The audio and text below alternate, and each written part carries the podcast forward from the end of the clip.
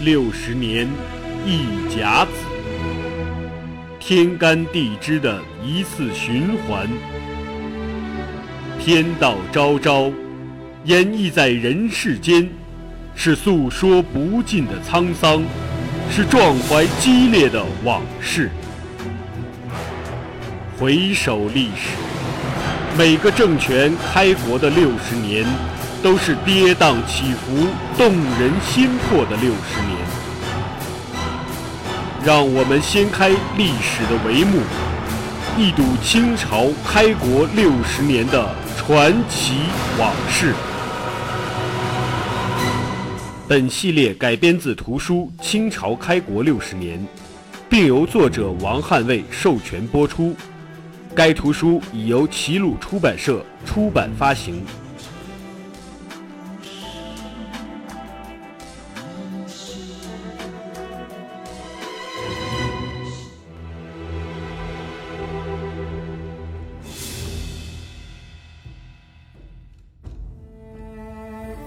大清举兵，所向无不摧破。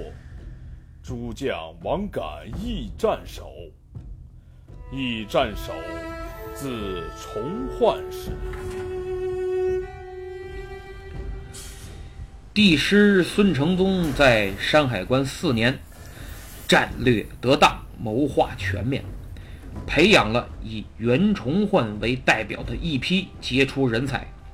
建立了一支敢于和金军野战争锋的关宁铁骑，更重要的是，建立了一条关锦防线。这条防线成了明朝抵御后金的一条最重要的生命线。努尔哈赤面对如此强大的对手，再次陷入蛰伏状态，只能做好内政，缓图进取明朝。他发展生产，营建沈阳，迁都后改名为盛京。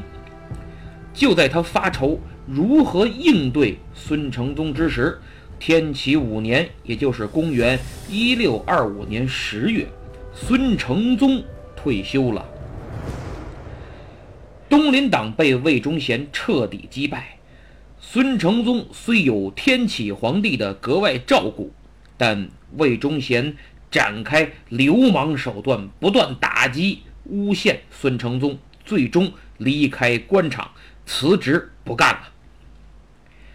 魏忠贤是非常开心的，于是派自己的亲信高帝升任辽东经略。高帝不想去呀，当众给魏忠贤下跪，请求改任，派别人去。因为他觉得那太危险了，那地方我我可不想去。我这这么大岁数了，我养老得了吧我。但魏忠贤下了死命令，就你了，别废话，必须给老子去。于是高经略硬着头皮，哆哆嗦嗦就去辽东赴任了。上任之后啊，高帝是每天都想着跑，哎，保命要紧，安全第一，安全第一呀。在他看来，关外。肯定守不住。孙老师之前的努力都是一厢情愿的瞎折腾，又什么关宁铁什么计呀，关什么锦防哪门子的线，瞎掰。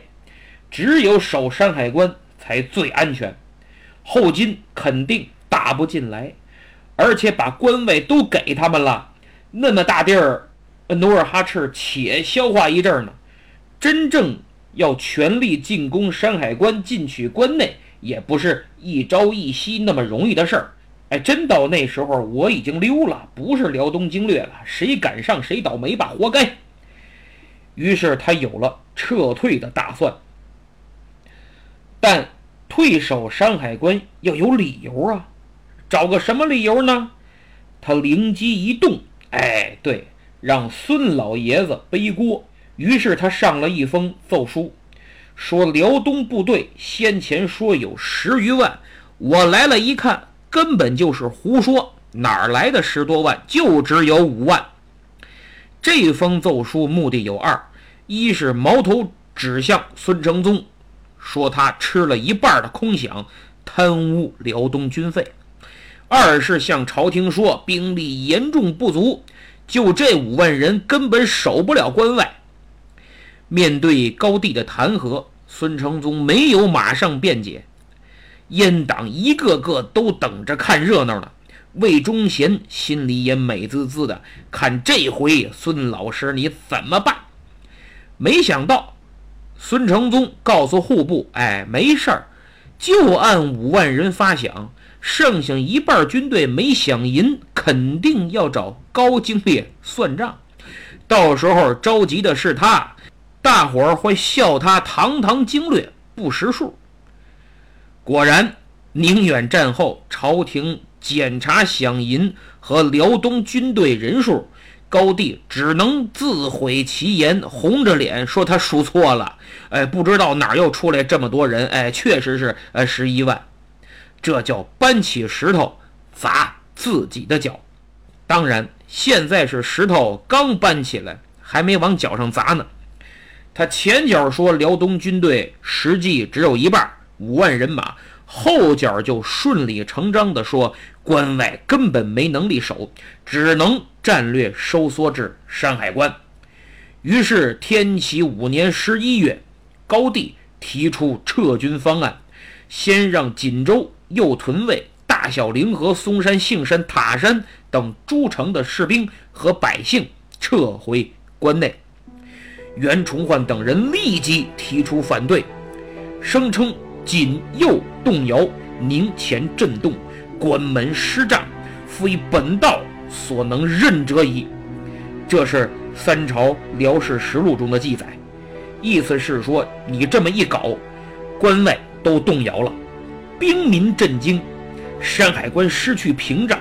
我作为宁前道，宁前都撤退的话，这个责任我担不起。都屯通判。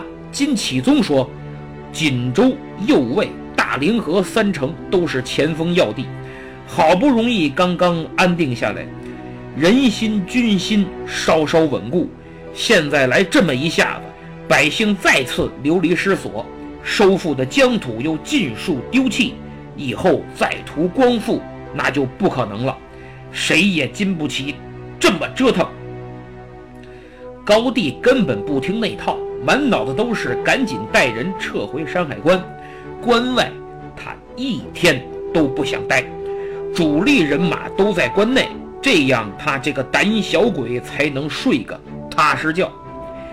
所以高帝根本没搭理金启宗和袁崇焕。明史记载说，帝一坚，且欲并撤宁前二城。就是说，高经略撤退的意图是毫不动摇。本来我打算第二步再撤宁远、前屯卫两城的，哎，现在你俩太不听话，干脆我两步并作一步吧，一步到位得了，这两城也撤了。袁崇焕一听就急了，说我宁前道，观此当死此，我必不去。就是我是宁前道，守卫宁远，你撤退乃是乱命。这座城是我们辛辛苦苦建起来的，如果就这么扔了，绝对不行。谁爱听你的听你的，谁爱撤谁撤。我誓与宁远共存亡。这段话出自《明史·袁崇焕传》的记载，而同样这段话。《都师纪略》和《边事小记》的记载更为震撼。上面说袁崇焕说呀：“宁前道，当与宁前为存亡。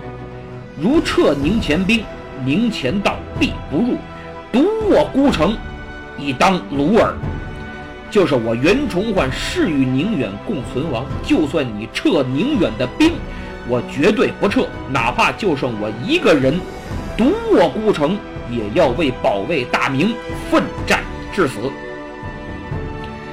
这是何种气魄和胆识啊！但在高帝看来，这人就是找死拦不住，那就等等再撤你吧。搞不好等都撤了，你自己一害怕，乖乖的就也撤了。他以为都跟他似的呢。于是按计划，高帝先撤了锦州右屯卫。大小凌河及嵩山、杏山、塔山等地，包括军队、平民、枪械、粮食，所有能搬的都搬着。老百姓家田尽毁，嚎哭震天，又一次变成了流民呐！军心大为动摇。看到领导高经略头也不回的飞快向山海关跑去，军队也开始跑了，带的粮草也不要了。史书记载，弃米粟十余万，死亡歹徒，哭声震野，民怨而军亦不振。可叹袁崇焕积累了几年的军事物资和军粮啊，辛辛苦苦收复的。四百里江山，十余万军队，无数据点就此毁于一旦。关宁防线名存实亡啊！就在孙承宗、袁崇焕等人无比叹息悲痛之时，努尔哈赤是喜出望外。四年了，机会终于来了。袁崇焕践行独我孤城以挡鲁尔之承诺的机会也来了。努尔哈赤的八旗兵啊，绝对是当时世界上最为强大的骑兵部队。归根结底是他们爱打仗，因为打仗的目的就是抢劫。而后金当时经济落后，生产力低下，抢劫可以说是每户每家的重要经济来源之一。所以都盼着打仗，哎，送孩子、送老公、送丈夫上战场，家家户户跟过年似的，千言万语汇成一句话：等你打完仗回来，咱家就奔小康了。好几年没抢了，后金的日子越过越紧。这回孙承宗一走，努尔哈赤立即把改善后金人民生活水平当做目前的头等大事。天命十一年，明天启六年，公元一六二六年正月十四，努尔哈赤统兵十二万，八旗精锐也就六七万，号称二十万，离开盛京就是沈阳，亲征大明啊！早在正月初六，经略高帝就得到奏报，飞报朝廷说奴贼准备来抢粮食。正月十五前后准备渡河，果然正月十七，后金渡过辽河。当时明军的部署是锦州只剩五千人，右屯卫只有千人，大凌河还有五百人没撤，宁远不足两万。后金渡河后，抓了几个明军探子，一审明军的情况是了然于胸啊。于是大军长驱直入，右屯卫、大凌河、锦州、小凌河、杏山、连山、塔山、嵩山等城相继陷落。因为要么是早就撤到关内了，要么是听说金军来了弃城跑了，反正是毫无抵抗，直扑宁远。而明朝廷这边得到奏报，又是人心惶惶，到底怎么办？没一个人说出个应对之策。高帝呢，龟缩山海关，拥兵不救，也不许别人救，坐视金军围攻宁远。十载，关门援兵无一至，就是山海关没派一兵一卒来。从中央到山海关，所有人都认为宁远必不守，肯定丢了。努尔哈赤也认为宁远也应该像其他城堡一样。守军早跑干净了，可没想到正月二十三，努尔哈赤抵达宁远，发现哟呵，居然有人守卫。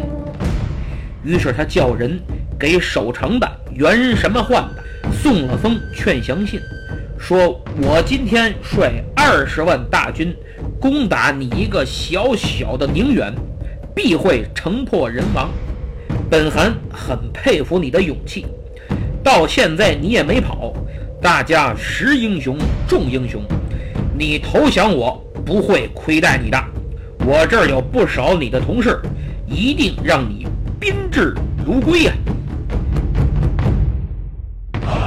信里努尔哈赤连袁崇焕的名字都没提，不一定是失礼，估计是真不知道他叫什么。袁崇焕呢，一点没介意，哎，明白在大金那边自己也是野鸡没名儿，草鞋没号。可他知道来的是人家最高元首，所以当天下午立马送去了回信，说宁远、锦州都是大汗您不稀罕的小破地方，所以我们才收回来好一顿重建，现在才略有起色。我如今守卫宁远，断无弃城之可能，就算死也要死在这里。信的最后，袁崇焕还把努尔哈赤奚落了一把。大汗，您号称二十万人马，其实只有十二万，是不是？您觉得说十二万我嫌少啊？您放心，十二万足矣，在下绝不嫌少。呵，把努尔哈赤气的啊，这太不把本汗当回事儿了，怒从心头起，恶向胆边生。好个什么重焕啊！边上有人说袁崇焕，哦，袁什么焕？袁崇焕，袁崇什么？大汗，您您凉快会儿吧。努尔哈赤这真是气的，家伙的名字都记不住了，牛都让你给吹上天了，你等着看我怎么把你这一万多人扒皮抽筋、挫骨扬灰呀！那么袁崇焕是不是吹牛呢？还真不是，在金兵到来之前，他知道宁远必有一场恶战，便做了前所未有的周密部署和战术安排。首先，他确定的战术是死守城池，绝不出城拼杀。金军善于野战，出城我这儿一万多人啊，被八旗六个打一个，不到一顿饭的功夫，肯定就全报销了。这是第一，第二就是重型武器红衣大炮。红衣，哎，就是红色的洋衣，因为是从葡萄牙人手里买的。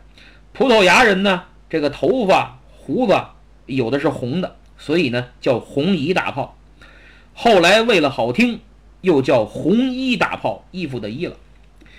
这红衣大炮啊是纯进口的，有的说是荷兰生产。也有的说是英国生产，之所以进口，是因为国产的大炮啊，当时出现了技术性难题，炸膛，就是打多了，炮膛太热，再填火药，经常出现内部爆炸的现象，还有时候是没打多少呢，填上火药，装上炮弹，一点咣，内膛也炸了，所以就从葡萄牙人手里买了三十门，说这炮。很厉害啊，不会炸膛。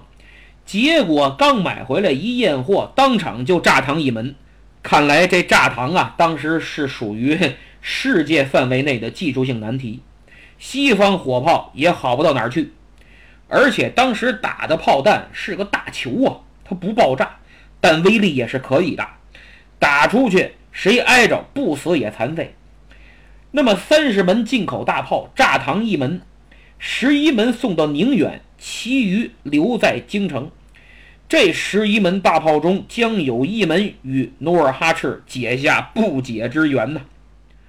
随着十一门炮到宁远的，还有当时明朝的火炮专家、葡萄牙人的徒弟孙元化。于是袁崇焕的战略就可以概括为：平坚城，用大炮。这是第二。那么第三，袁崇焕坚壁清野，把城外的居民粮草一律安排运送进城，水井填了，房屋烧毁，保证努尔哈赤在宁远周围找不到一粒粮、一滴水。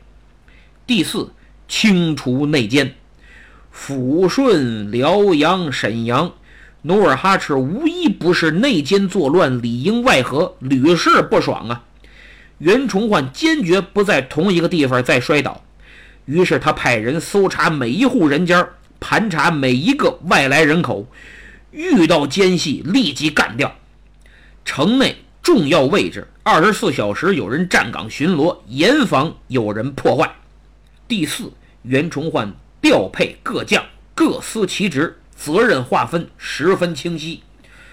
总兵满贵提督全城防卫，并兼顾东城。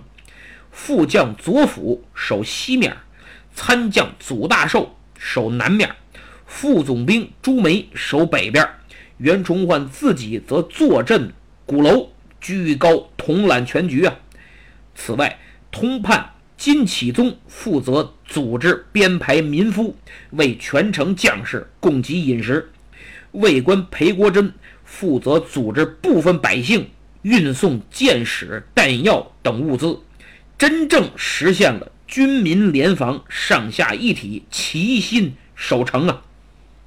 第五，袁崇焕再次严明军纪，重申部署和各自岗位职责。只要在城中擅离职守的、擅自行动的，哎，应该在城上你私自下城的，立即正法。这是罚。那么赏呢？战斗打响之后。在最激烈的时候，为了激励士气，袁崇焕取出库银一万多两，放在城上啊，这硬通货大家都看得见。对守城将士承诺：勇敢作战，杀敌者啊，按功行赏。这家伙士气都被激发出来了。一切看似布置妥当，袁崇焕觉得，哎，好像还缺点什么。来人，属下在。你去趟山海关，找高经略。大人，大战在即，高经略畏敌怯战，不可能派兵支援呐。我让你去不是求援，你转告高经略，若有宁远兵将逃至山海关，请他务必就地正法。同样的话。他也派人给前屯卫守将赵帅教送去了。这就是袁崇焕独卧孤城，与宁远共存亡的决心和信心。正月二十四，战争即将打响，袁崇焕望着城外等待进攻的八旗人马，心想：这将是一场不成功则成仁的恶战。他召集了所有部下，俯身下拜，坦言此战没有援助，只有我们自己。如果不能同生，必将同死。随后，袁大人咬破手指，写下血书。在场将士无不备受激励，都被袁崇焕的精神和气节所感动，也表示抱定决一死战之决心。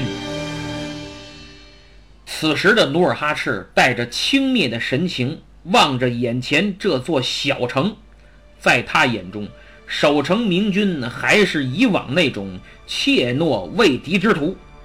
正月二十四日晨，号角响起，战鼓雷鸣，金军在大汗努尔哈赤的注视下，向宁远这座孤城冲去。金军的前锋是盾车。听过我节目的，对这东西并不陌生，就是大木车裹上几层厚牛皮，泼上水，明军的中小型手持火器和弓箭射不透。盾车后面是弓箭手，向斜上方射箭，以抛物线的形式射击城上守军。他们躲在盾车后面，随走随射，箭射完了走人。别的弓箭手赶紧跟上，继续射箭。再后面是架着云梯的金军，用盾车做掩护，随之前进。从努尔哈赤到冲锋的小兵都以为如往常一样有盾车掩护啊，离远了射手射箭，离近了架云梯爬城墙，下面再挖个洞搞破坏。没想到。突然几声震天动地的巨响啊！紧接着，无数不明物体砸向金军，所到之处，不管是肉做的人，还是厚木板裹牛皮的大车，顿时灰飞烟灭，还有的被炸向半空啊，摔死无数。史书记载，至处遍地开花，尽皆糜烂，人马腾空，乱剁者无数。这就是红衣大炮可怕威力。经历了如此大的打击，金军士气依然高涨。他们调整了策略，决定主攻西南面城墙。守西南两面的，刚才说了，分别是左辅和祖大寿。这两位都是狠人，特别这祖大寿。后金的军队前赴后继向西南面城墙冲去，但当他们踩着前面倒下同伴的尸体，越接近城墙，就越发现这个决策非常之错误啊！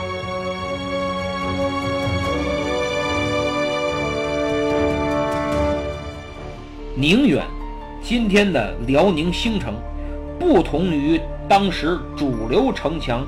四四方方的口字形或带凹口呈凹字形的城墙，哎，不知道的可以去故宫看看午门，就是凹字形设计。与上述的城墙不同，宁远城门外两边城墙延伸出去成个半圆形，派兵驻守可以提前打击敌人，而且等敌人冲了过去，就会面临。来自四面城墙的打击，起到瓮城的效果。城的四个角还突出于城墙，架设红衣大炮。这样一来，大炮没有了射击死角，能一百八十度开火。即使敌人已经冲到城下，一样可以轰了他们。当然要瞄好点，别一不留神把城门给干破了。于是金军承受着全方位立体的打击，仍然踩着同伴的尸体往城墙冲，终于冲到城下，刚架云梯打算爬，城上火炮、火铳、弓箭、滚木、雷石一顿招呼，几次三番爬不上去，而且城上突然飞下几个大笼子，吊在城墙上来回晃悠，里边有不少明军的敢死队。手持火铳、弓箭等远程武器，射杀正在爬城墙和不断接近的金军呢。这就是袁崇焕的另一个秘密武器——悬柜。金军一看这么攻没戏，于是果断再次改变策略，干嘛呢？钻洞。实施办法还是盾车掩护，底下是攻城部队，手持大斧等利器，到城墙跟前生凿啊。说到这儿，我是真佩服金军的作战能力和勇气。各位想想，头上火炮不停地轰，有多少盾车和人啊，中途就报销了，不计其数啊！就这么毫不退缩执行命令，真有不少到了城下，然后凭人力生凿，还真凿了几个大洞。实在凿墙缺二丈者三四处。就是两丈大的缺口，凿了三四个。按说，这对于古代城墙来说，绝对是致命伤，必塌无疑。但是呢，老天爷帮了忙了。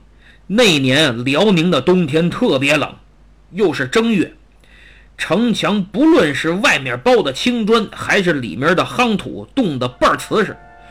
守城明军一看，虽暂无大碍，但如果再来几个洞，可真就不好说了。就在这千钧一发之际，守城明军想出了一个很牛的反击办法：用棉被裹着火药和稻草，点着了之后，朝着下面凿城的金军就扔下去，再配上火箭，连人带车顿成一片火海。金军就地翻滚，哀嚎不止，尽数烧死。这个新武器。被载入史册，取个名字叫万人敌，名副其实，成了燃烧瓶的老祖宗。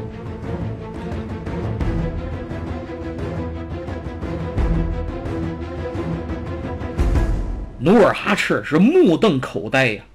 自从他起兵以来，攻克明朝城池无数，打败了杨浩、王化贞、袁英泰。杀死张成荫、刘挺、杜松等等都是大人物。今天一个小小的什么崇焕，就让他如此难堪。他下令集中兵力攻打南城，因为他觉得南城守军伤亡惨重，再集中兵力很可能就要顶不住了。事实证明，努尔哈赤是有水平的，几番拼杀进攻，祖大寿驻守的南城将士阵亡近半。宁远当时一共啊就不到两万人，守四面，每面也不过三千人左右。如果金军十二万大军猛攻一面城墙，陷落就只是个时间问题。金军士气仍然高涨。不少士兵已经爬上城墙，和守军展开肉搏。此时，袁崇焕率预备队正赶往南城，因为他在城中制高点的鼓楼上对战况看得一清二楚。在他的带领下，明军再次把敌人压了下去。面对还在奋力向上爬的金军，不知谁出的狠主意。把几条长铁索烧得通红，甩到城墙外。舞动之处，金军士兵身上着着火，重重摔到城下。没摔死的也会在惨叫中烧死。尸体堆满宁远城下，大部分都被明军的火攻免费火化。金军一天就伤亡了一千多人呢。努尔哈赤疯了，见天色已晚。他恼羞成怒，下令夜战。但金军此时士气低落，而且他们不善夜战，明军毫无退路，要么战，要么死。所以后金只能再次败下阵来。正月二十四深夜，努尔哈赤压抑住怒火，下令后撤，明天打算再来。袁崇焕并没有长出一口气，他知道，如果明天还像今天一样的恶战，宁远必定不保。今天在最危险的关头，他亲自率领仅有的预备队上阵，左手也负了伤。明天呢，没有后援了，没有预备队了，只有坚持和必死的决心了。第二天。天启六年的正月二十五，虽然努尔哈赤打算洗刷昨日之耻，但随着宁远的炮声响起，后金将士退缩了，不像昨天那样英勇无畏了。看来任领导怎么忽悠，看着城下堆积如山的战友尸体，大家还是觉得保命要紧呐。于是。努尔哈赤开始做思想工作了，先是把阵亡将士的尸体抢回来，然后开个战时追悼会，集体火化，最后再发表一个眼含热泪、慷慨激昂、催人奋进的演讲。仪式完毕，再吹响冲锋号。说实在的，金军此时已经不像昨天那样凶猛了，本来想着抢点好东西。别东西没抢着，再被大炮轰死。之前抢的也便宜别人了，所以今天的攻击呀，努尔哈赤想雪耻，金军士兵想保命。城上明军一见，哎，今天对手有点怂，士气顿时高昂不少。进口大炮不停地咆哮，炮弹所到之处尽皆糜烂。还别说，进口货真不错。十一门大炮，这关键一战没一门炸膛的，真给力！这一天的进攻就在炮轰之后，金兵退，抢回尸体，追悼会，领导挥泪再动员，冲锋号响不嫌累的循环中进行着，直到那谁也说不清楚的历史性的一炮，唯一可以肯定的是，这一炮命中了一个黄色的帐。随即响起一片哀嚎。明朝说打中的是努尔哈赤，这没错啊。你想，除了他，谁还敢在黄色帐子里呢？所以肯定是一个极其重要的人物。清朝史料怎么说呢？压根儿不提。也对呀，那多丢人呢！大风大浪都闯过来了，小河沟也翻了船了。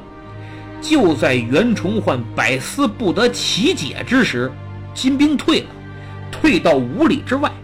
于是他肯定黄帐子里肯定是个大领导，而且非死即伤。正月二十六，第二天，金军再次如潮水般涌来，但几个时辰后，金军开始了真正的撤退。袁崇焕创造了奇迹，而努尔哈赤一直以来的奇迹却被打破。他满腔怒火，最后全都发泄到了宁远城边的觉华岛上。那年的冬天不一般，不仅是因为发生了战争，也是因为天气异常的冷。离岸几十里的大海也结了厚厚的冰。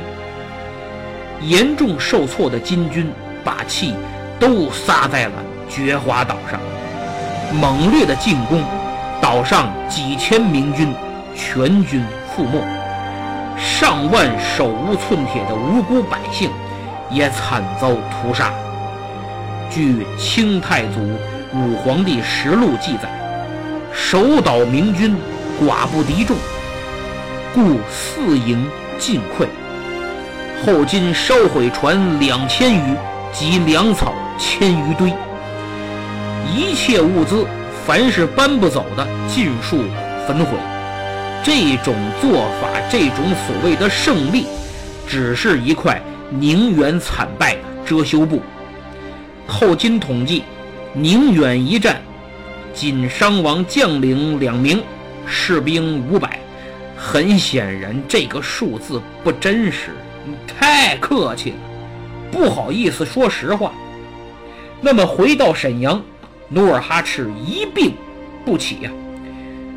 据清太祖武皇帝实录记载，努尔哈赤说：“自二十五岁起兵以来，征讨诸处，战无不捷，攻无不克，唯宁远一城不下。就是我打哪儿都没问题，而且没吃过败仗。怎么一个小小的宁远，让我丢这么大一个人？”一个原什么崇焕的无名小辈，让我栽这么大跟头，我这我哎，我死了不？宁远之战七个月后，努尔哈赤含恨离去。这一天是天启六年，也就是公元一六二六年的八月十一。努尔哈赤享年六十八岁。有说法。他是被炮弹打伤，重伤不治死的。有的说是痈疽发作，又生气，连气带病死的。我个人认为，他老人家肯定是受伤了。重不重放一边，就算不重，按他的话说，二十五岁起兵，一路凯歌，最后阴沟里翻船，这口气能咽得下去吗？连气带病，加上受伤，年纪又在那儿摆着呢，多方作用，一命呜呼也正常。所以不管怎么说，他的死与袁崇焕关系很大。